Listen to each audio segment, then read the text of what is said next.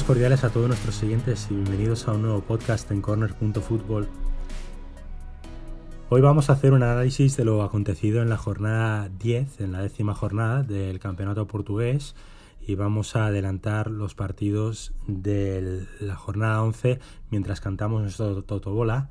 Vamos a también hacer un repaso sobre nuestro 11 inicial de la Liga NOS Virtual, el Fantasy Fútbol portugués y vamos a dar un poco nuestras opiniones de los partidos que han tenido esta jornada. Sin más dilación, le doy el paso a mi compañero Eduardo. Hola, Eduardo. Hola, Carlos. Hola a todos y bienvenidos al podcast de Corner.fútbol. Y vamos efectivamente a hablar de, lo que dio de sí la jornada, eh, que tuvo mucho, tuvo mucha historia, hubo mucho, mucha polémica y, bueno, pues si te parece, arrancamos ya con los partidos que el partido que abrió la jornada. Sí, eh, tenemos ahí un Portimonense Famalicao. Que bueno, antes de entrar al análisis, pues nosotros habíamos pronosticado una victoria del Portimonense, del equipo local, y finalmente fue un empate a cero. Mm, muy, se, ve, se vio muy poquito en este partido en cuestión de goles. No sé si el partido en sí tuvo, tuvo más meollo. A ver si nos puedes decir algo, Eduardo. Sí, fue pobre, fue un partido pobre, un partido muy, muy sosete, eh, evidenció la, fase en la que están los dos equipos. Eh, pelearon mucho, intentaron ir. Eh, hubo un par de buenas ocasiones por cada equipo, pero nada más. Muy, muy, la verdad es que nada, nada, nada mucho más que contar, sinceramente. Fue muy pobre y se espera mucho más de se espera mucho más de, de equipos como estos si quieren mantenerse en la categoría sí yo lo que he visto viendo el resumen es que el Portimonense pues se acercó más no buscó más el gol que el Famalicao, pero más allá de eso, un partido bastante pobre, el resultado ya habla por sí mismo y no pasará a los anales de la historia, por así decirlo. Si, si te parece, saltamos al siguiente, que esto ya fue el sábado, un marítimo belenenses que se celebró en la isla de Madeira. Ahí habíamos pronosticado una victoria del marítimo y efectivamente fue así, una victoria por la mínima del equipo local. Aunque yo creo que estuvo bastante igualado el duelo, no sé qué te parece a ti. Sí, fue un partido de urgencias, especialmente para el Marítimo, que venimos hablando de, bueno, pues que, anda, anda, anda un poco raquítico. Eh, le sacó del descenso esta victoria, de los puestos de descenso. Y sí, el, partido, yo en mi opinión creo que, bueno, condicionó mucho la tarjeta amarilla, la segunda tarjeta amarilla que fue, fue la roja para el portero del Belenenses y eso condicionó el partido ya en general. Creo que el Belenenses, si no hubiera sido por esa expulsión, hubiera ganado el partido. Eh, yo lo vi un poco más un poco más metido en el partido, un poco más eh, consistente, con más consistencia, con más fuerza. Y bueno, pero el, Marítimo estaba muy necesitado y mira, consiguieron, aunque sea por la mínima, eh, sacar unos tres puntos que muchas faltas les hace y quieren, quizás es el punto de inflexión, ¿no? que ya les cambia el ritmo y empiezan a, a apuntar hacia arriba más que sí, simplemente aquí de, de, este partido lo que quiero destacar es como la desaparición de Rodrigo Piño, ¿no? Que al principio del campeonato estaba enchufándolas todas y ahora está como muy apagado. No sé si es porque está preparando ya las maletas para irse a la Almería como se rumoreaba, si al final se va a dar o no el traspaso. Pero bueno, visto, visto lo que ha pasado con el Santa Clara y Thiago Santana, que luego hablaremos de ese partido, no sé si le conviene mucho al Marítimo deshacerse de Rodrigo Piño, porque mucho gol no es que tenga. Sí, efectivamente, andan necesitados y bueno, eh, anda con la pólvora mojada, no está, no está teniendo suerte de cara al gol, pero creo que es una, que creo, yo creo que es una consecuencia del bajón de juego del equipo entero.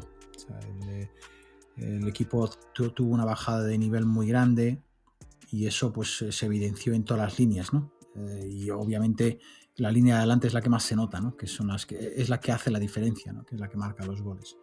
Pero no se sabe todavía lo de la Almería, no sé si se va a dar, eh, veremos. Pero, pero bueno, sería una pérdida importante para el Marítimo. Yo estoy de acuerdo contigo. Si te parece, saltamos al siguiente partido del sábado, que tuvimos ahí un Tondela Moreirense. También acertamos nuestro pronóstico.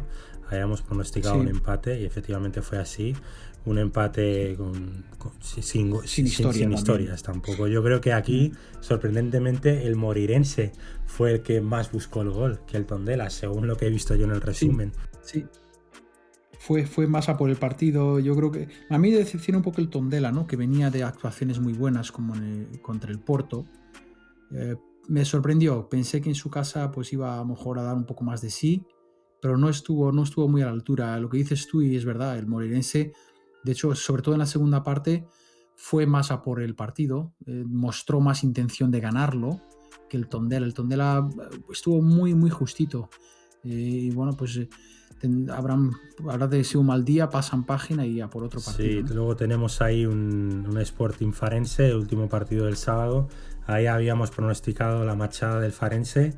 Eh, no fue así, ganó el Sporting por la mínima, pero no sé si estarás de acuerdo conmigo de que aquí el resultado más justo hubiese sido un empate, porque el, Farense no se mereció la derrota, además que llegó sobre la bocina de, de penalti, o sea, no... Sí, fue un penalti. El partido estuvo, no estuvo exento de polémica, hubo mucha polémica. Y, yo, en mi opinión, eh, creo que efectivamente estoy muy de acuerdo contigo. El Farense mereció llevárselo el punto de Albalade. Hizo méritos. No tuvo grandes ocasiones para llevarse la victoria. Tuvo un par de ocasiones, pero tampoco muy claras. Pero el Sporting no mostró tampoco el nivel que estaba mostrando hasta que estaba mostrando hasta ahora. Tuvo un partido un poco bastante normal, eh, no tuvo grandes ocasiones y el penalti llegó de polémica. Para mí, con el reglamento en la mano no es penalti. Eh, el, penalti que le pitan al portero, a Defendi, que después fue el hombre del partido, pero le, pitan ese penalti. Toca la pelota, después golpea al jugador, es cierto, pero la regla dice, y es muy clara, el, regla, el reglamento dice que dos jugadores disputando la pelota en el aire no ocasionan penalti. Eh, y ese fue el caso. Ahora bien, para complicar más las cosas, eh, la jugada fue al bar y el árbitro obviamente se mantuvo con el penalti. Pero sí es cierto que esa jugada eh, no fue penalti, pero en la misma jugada sí hay penalti sobre Coates de Felipe Melo. Y ese es el penalti que el árbitro no vio, eh, pero si, si, se hubiera aplicado el reglamento, ese es el penalti que tenía que haber señalado. Y Felipe Melo hace una falta clarísima dentro del área Felipe Melo que llevaba toda todo, el partido pues caliente, ¿no? había tenido un par de entradas un poco duras y eso pues realmente generó mucha polémica el partido, eh, acabó muy, muy feo, acabó muy mal, con una tangana al final del partido. Eh, yo creo que bueno, pues eh, el Sporting se llevó los tres puntos, pero sinceramente no se no, Aquí yo estoy de acuerdo contigo. Yo creo que el resultado más justo hubiese sido un empate. antes de saltar a los partidos del domingo, hacer una anotación. Eh, a modo de fe de ratas. Eh, habíamos eh, dicho que Pedro González no podría disputar este partido, pero definitivamente lo disputó porque computó como penalidad el partido de Copa y finalmente pudo estar en el césped, en el Albalade este fin de semana y lo va a estar la semana que viene. Por ende está de nuevo en nuestro once inicial de la Liga Fantástica del, campeonato portugués. nada más que agregar este, este partido. Si quieres saltamos al primero del domingo. Sí, que fue el Pasos de Ferreira a Boavista, ¿verdad? Aquí, ¿qué, qué pronóstico Una victoria del Pasos, pero luego fue un empate que yo creo que, no, sé si estarás de acuerdo conmigo, pero se comenzó a notar, aunque es muy temprano para decirlo, la mano de Gesualdo ahí. Y, y, otra, y otro apunte de este partido, bajo mi punto de vista, el gol más bonito de la jornada es el del, del hondureño, el de Ellis, una jugada muy bonita que él culmina de una forma yo creo que excelente y que le dio pues básicamente el empate al equipo de, de Porto. No sé si estás de acuerdo conmigo. Sí. Ese fue el gol que más, que más me impresionó también. Eh, fue el gol que para mí es el de la jornada también. Una combinación muy buena, una triangulación. Eh, es, eh, y, y, sí, la mano de Gesualdo ya se nota. Se nota el partido. Yo he visto este partido, vi este perdón, vi, el resumen profundo de este partido y este partido después lo pude ver en diferido, que no lo vi en directo, y se vio que, el Boavista tenía, tiene un ritmo de juego. O sea, se notó la, inyección de motivación que les metió el, profesor, ¿no? Y, la verdad que podían haber sido tres puntos, ¿no? Porque el paso eh, fue al final casi que marcó. Entonces, eh, creo que, bueno, pues eh, un partido muy animado, un buen Boavista, creo que, que el Pasos también fue, un, fue un, Pasos también que se parece más a lo que estábamos acostumbrados a ver eh, desde hace unas semanas atrás. Y fue fue un partido muy animado, con oportunidad para ambos lados, y creo que los dos salieron satisfechos quizá con el empate, ¿no? Sí, estoy de acuerdo contigo. para mí me quedo con el sabor de boca del Boavista, que parece que vuelve a despegar, por así decirlo. Pero el Pasos también hizo un buen partido y este un empate no significa que, ya haya perdido su mojo, como se suele decir, ¿no? O sea, tiene, sigue teniendo ahí ritmo y yo creo que no, hay que dar, no hay que dar por perdida la racha del Pasos. Si te parece, saltamos al, siguiente partido del domingo, que fue un Gil Vicente Benfica. Aquí habíamos pronosticado una ventaja, perdón, una victoria del Benfica y efectivamente fue así. No sé qué sensaciones te dejó a ti este partido. Sí, este fue un partido, otro que también pude ver en directo y que, bueno, pues aquí no estuvo exento de polémica también. El, Gil Vicente dejó buenas impresiones, llevo una muy buena imagen, sobre todo al principio, con buenas ocasiones de gol. Eh, hubo aquí una, un, par de decisiones arbitrales y empezamos con la primera, que es una situación del lateral derecho de Benfica, Gilberto. Eh, hubo una situación bueno, de un codazo que el reglamento en mano es roja. Es roja porque el movimiento no es un movimiento natural del cuerpo. Por lo tanto, tiene que ser tarjeta roja por agresión. Y se la perdonó. Le dio amarilla y luego eh, aplicó el reglamento a, a, raja tabla, pero muy a raja tabla en la segunda amarilla de Nogueira, el defensor del, del Gil Vicente. Y eso pues condicionó completamente el partido. Ya el Gil con un hombre menos eh, batalló mucho. Eh, no, no, bajó los brazos hasta el final, pero para mí fue totalmente injusta las decisiones arbitrales del árbitro. Que la de Nogueira es, es amarilla, estoy de acuerdo. Puede ser amarilla, pero la de Gilberto es roja. Y no se la puso. Y eso, eso deja mucho que desear del, del colectivo arbitral, porque creo que, bueno, pues, no estoy diciendo que deliberadamente no se la haya perdonado, pero al final las decisiones eh, siempre caen para el mismo lado, ¿no? Eh, y eso pues es una pena. Benefician siempre a los equipos grandes cuando tienen dudas. Y yo lo que quiero destacar de este partido es que el Gil Vicente, bueno, rozó el gol creo que en una o dos ocasiones con sendos largueros. O sea que yo creo que se mereció al menos un gol se lo mereció en este partido. Que no entró, bueno, pero no entró y fue muy mala suerte. tampoco vi un Benfica como para decir, ostras, este Benfica de verdad tiene madera de campeón, ¿eh? va a arrasar en este campeonato. No, de hecho genera cada vez, aunque va ganando y va sumando tres puntos, pero genera como dudas, no sé cómo decírtelo, que no, no tiene ese brillo. No, no, para nada. El brillo que demostró al principio no lo tiene. Está teniendo tiene serias dificultades para, llegar al gol. Y eso no sé muy bien, eh, por lo que he podido ver, eh, Weigel entró en el 11 y creo que Weigel le dio un ritmo diferente al partido, pero hay ahí una, la, unión, la, el trenzar la jugada de la línea de tres cuartos hacia adelante les está costando. Y eso hay ahí un jugador clave que está faltando, que no sé quién puede ser, ¿no? Eh, pero un jugador como Pizzi, que le veo un poquito más bajo que otros años. Eh, un jugador del Rafa es un jugador que conecta muy bien entre líneas, pero tampoco está jugando tan asiduamente. Entonces, yo creo que se están buscando. Se están buscando y a ver, encontrarán el. Eh, más tarde o temprano van a encontrar, porque tienen una plantilla muy buena. y vamos a ver qué pasa, ¿no? Ahora tienen la Supercopa contra el Porto, por cierto. Eh, y vamos a ver cómo, cómo, cómo, solventan los compromisos después de Navidad. Eh, y se espera de ellos que suban de, de nivel, obviamente. a ver, el fondo de armario tiene un club como el Benfica, la plantilla más cara del campeonato portugués. O sea, no, no va a haber duda de que va a estar ahí arriba y de que no, no vamos a ver una racha de, de, más de dos partidos perdidos del equipo de Lisboa. Desde luego. Si te parece, saltamos al último partido del domingo, el Porto Nacional que aquí habíamos pronosticado también una victoria del Porto y así fue. Eh, un otro acierto. Sí. Y... Solventó el partido con muchas garantías aquí el Porto. Sí, yo, creo que el, Nacional aquí no aportó muy poco, o sea, no, no, mereció nada y no se llevó nada tampoco, aparte de dos goles en contra y la, la victoria del Oporto pues merecida, como tú bien dices. Sí, sí, muy poca historia, gol de penalti, luego Marega otra vez, ¿no? que está en racha. La verdad es que sí, fue, fue el Porto no brillante, porque el Porto, el Porto lo que es es muy efectivo, pero brillante poco. Pero van sacando los partidos adelante y están ahí, están en la pomada y estos son muy peligrosos.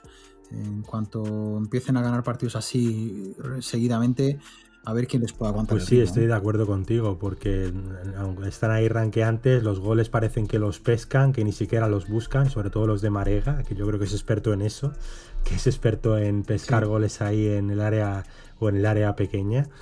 Y mira, sin un, juego brillante, como tú bien has dicho, pues están ahí en la pomada, en los puestos de arriba, no, no muy lejos de, la primera posición que todavía tiene el Sporting. No, están ahí, sí, efectivamente. Es que tienen, tienen pegada y eso es lo que marca la diferencia con ellos, ¿eh? que aunque jugando mal, pegan. Y, y, es un equipo que no le puedes dar muchas oportunidades. Les das muchas oportunidades, te castigan y te castigan bien. Pues sí, si te parece, pasamos al partido del lunes, ¿no? Que fue que para nosotros era el partido de la jornada, ¿no? Por, goles, por goles creo que lo fue. Yo creo que aquí el Santa Clara debe estar arrepintiéndose de haber vendido a Thiago Santana. No sé si Thiago Santana hubiese cambiado o no el devenir del partido. Eh, me quedo de este partido con, con la aportación de Cuaresma que parece que ya está ahí, que en el 11 dio que con una asistencia y un gol, lo cual es lo que se esperaba de él en el equipo y eso es siempre bueno y cuatro goles, que yo creo que eso es un acierto de nuestra parte de haber dicho que este iba a ser el partido de la jornada. Sí, pero el Totobola creo que pusimos Sí, ahí iba a ir, que ahí habíamos dicho partido de la jornada, pero habíamos pronosticado un empate y lamentablemente, bueno, lamentablemente, al final el duelo fue para el equipo visitante. Aquí no acertamos. Sí, sí, porque habíamos visto también un poco los dos equipos, con, sobre todo el Guimarães, ¿no? El Victoria de Guimarães estaba muy raquítico de cara al gol, no estaba siendo muy resolutivo, pero vaya que, que cambiaron la torna, ¿no? Y, y sí, el, ya se empieza a notar la, ausencia, el vacío que está dejando eh, Thiago Santana, porque es un hombre, sí, que a lo mejor no hubiera cambiado un poco el devenir de este partido, pero su presencia, su capacidad ya goleadora, obviamente, eh, da otro, otro calibre, otra imagen a, las defensas contrarias. Y yo creo que efectivamente lo van a notar, es, inevitable.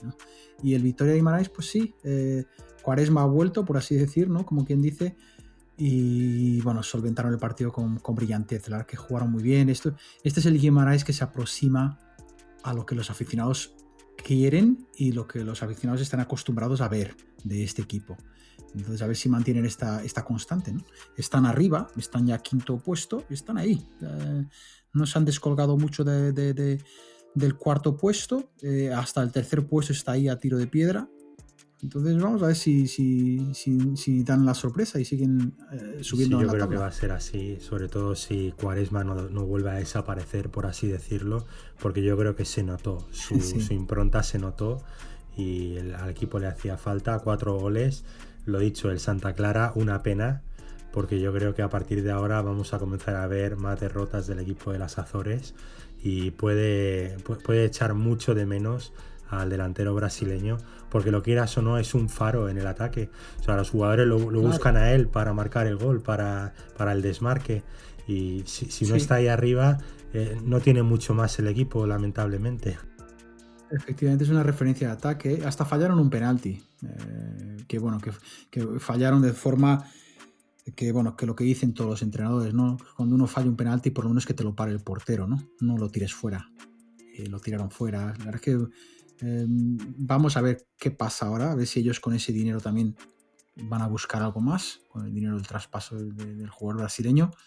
A lo mejor traen otro, otro, otro, otro referente de ataque que les pueda garantizar unos goles que, son vitales para la permanencia. Sí, ¿eh? porque lo que he visto en este partido, si lo extrapolamos a lo que queda del resto de temporada, puede ser muy peligroso para el equipo. Pero bueno, si te parece, saltamos al último partido de la jornada, que ahí tuvimos un Braga Río Ave ayer mismo por la tarde y ahí otros tres goles del Braga que yo creo que vuelve a la senda de la victoria contra un Río Ave que sigue estando en horas bajas y que bueno como no como no comience a despuntar lo, va a acabar notando sobre todo hacia el, hacia la parte final de la temporada Sí, desde luego.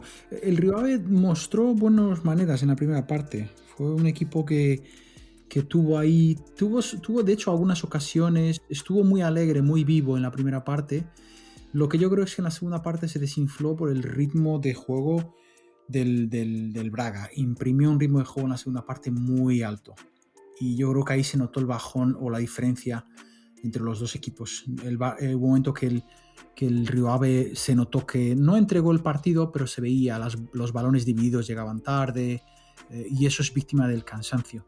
Eh, no, más allá de eso, también del posicionamiento en el campo, pero también el posicionamiento en el campo llega eh, con la frescura física y, mental, ¿no? Entonces no llegaban, estaban varios jugadores desposicionados. Yo creo que el, el Braga, obviamente, por plantilla, pues está a otro nivel, ¿no? Está a nivel de Champions casi, ¿no? Y ahí se notó. Hicieron valer sus galones y tiraron de galones y, la verdad es que sí, ¿eh? el Braga impresionó con buenos goles y está de vuelta, como tú dices, ¿no? Sí, ahí sumó tres puntos que falta le van a hacer para, para poder aspirar a puestos europeos este año.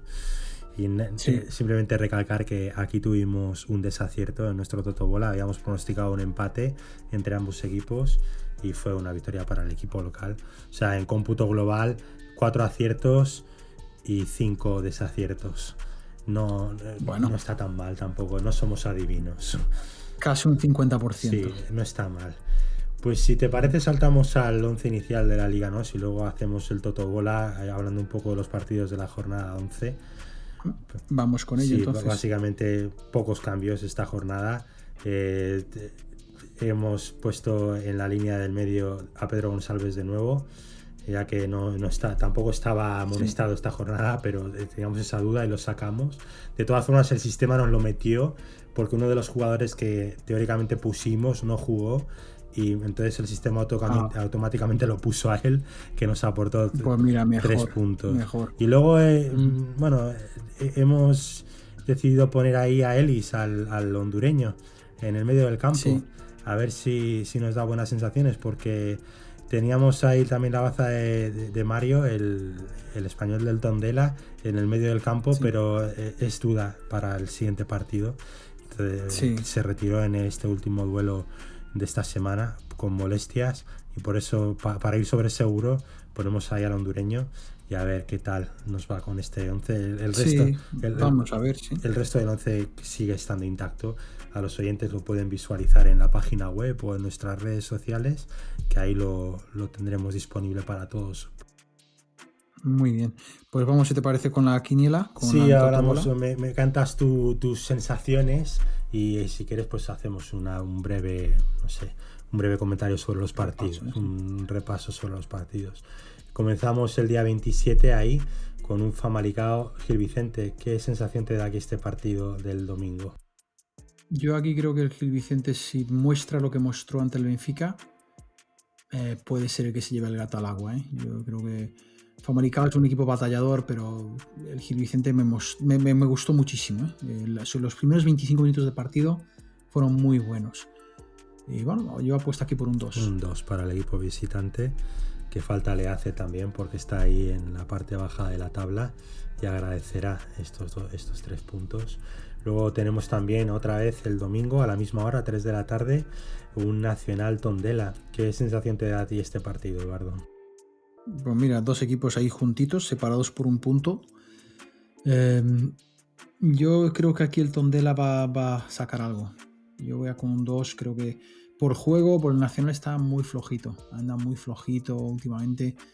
Eh, yo creo que el, el Tondela puede sacar tajada de este, de, la visita a Madeira. Pues nada, un 2 para el equipo del Tondela. A ver si, es así. Y en, su visita a Madeira pues se hace con los tres puntos, como bien has pronosticado.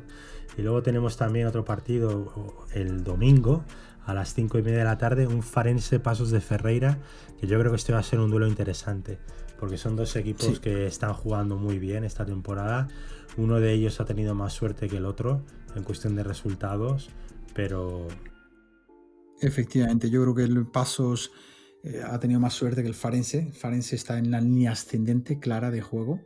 Creo que, bueno, pues eh, es un equipo que por juego no va a estar en la zona en el descenso, por lo que he visto comparado con otros rivales directos.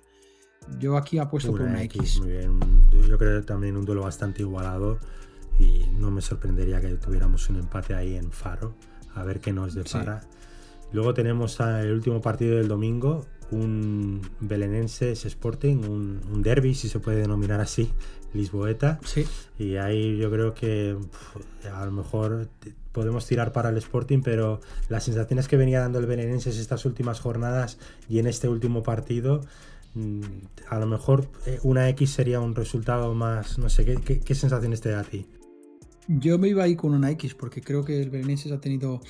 Sería una sorpresa, desde luego, una X. Yo creo que el Sporting en, teoría debería solventar este compromiso sin dificultades, ¿eh? pero, pero sí es cierto que el Belenenses ha, ha, mejorado, ha tenido una pequeña mejoría de juego, ha estado ahí, eh, está, es batallador, es un equipo que empata mucho, eh, lleva cinco empates en el campeonato ya. Yo creo que puede ser un partido de empate, sería una sorpresa, pero yo creo que puede ser un partido de empate. El Sporting tiene que refrendar o volver a las buenas actuaciones, porque la del, la del último fin de semana contra el Farense el Farense les bloqueó muy bien, les, les, eh, les, les desconectó las fases del juego muy bien, las transiciones las tapó muy bien.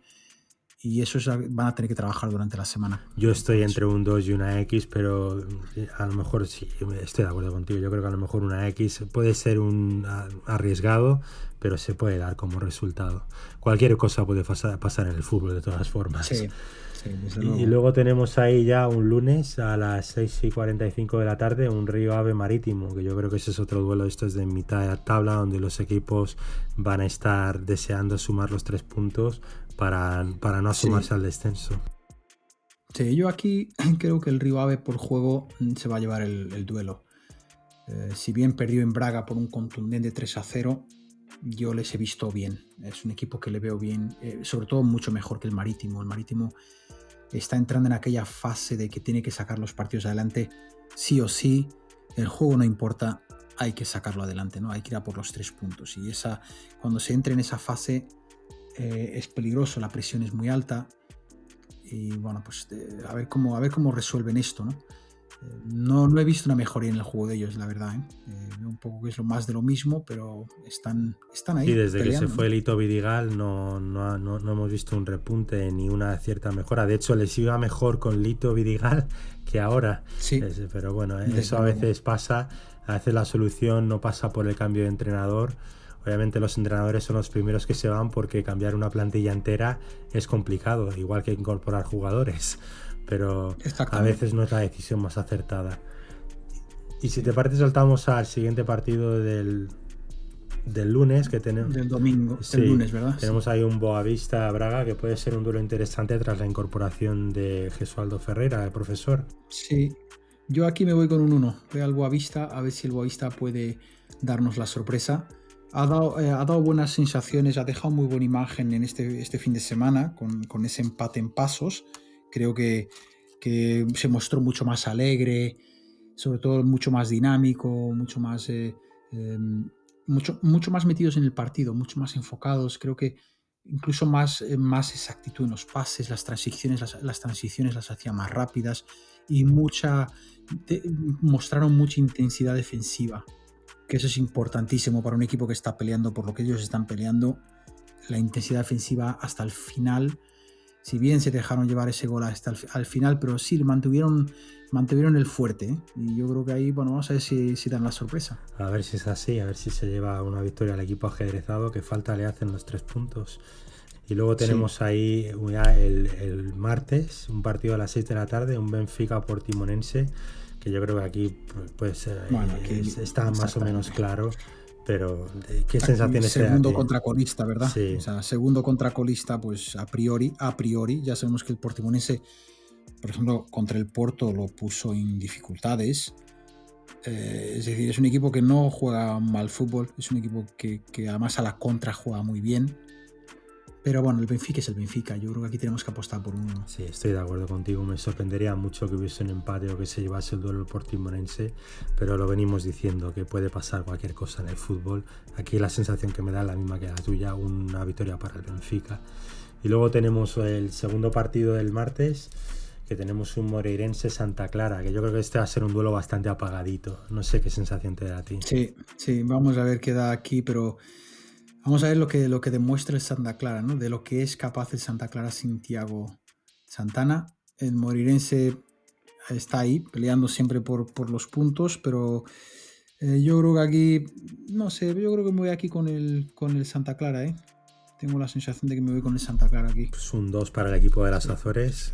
Seguro que. Si bien dejó, dejó muchas dudas contra el Guimarães, eh, la verdad. Pero por juego, por Contra el Moreirense, como es un equipo que está tan flojito esta temporada, aunque este último partido pues eh, buscó más el gol, de hecho lo, mereció.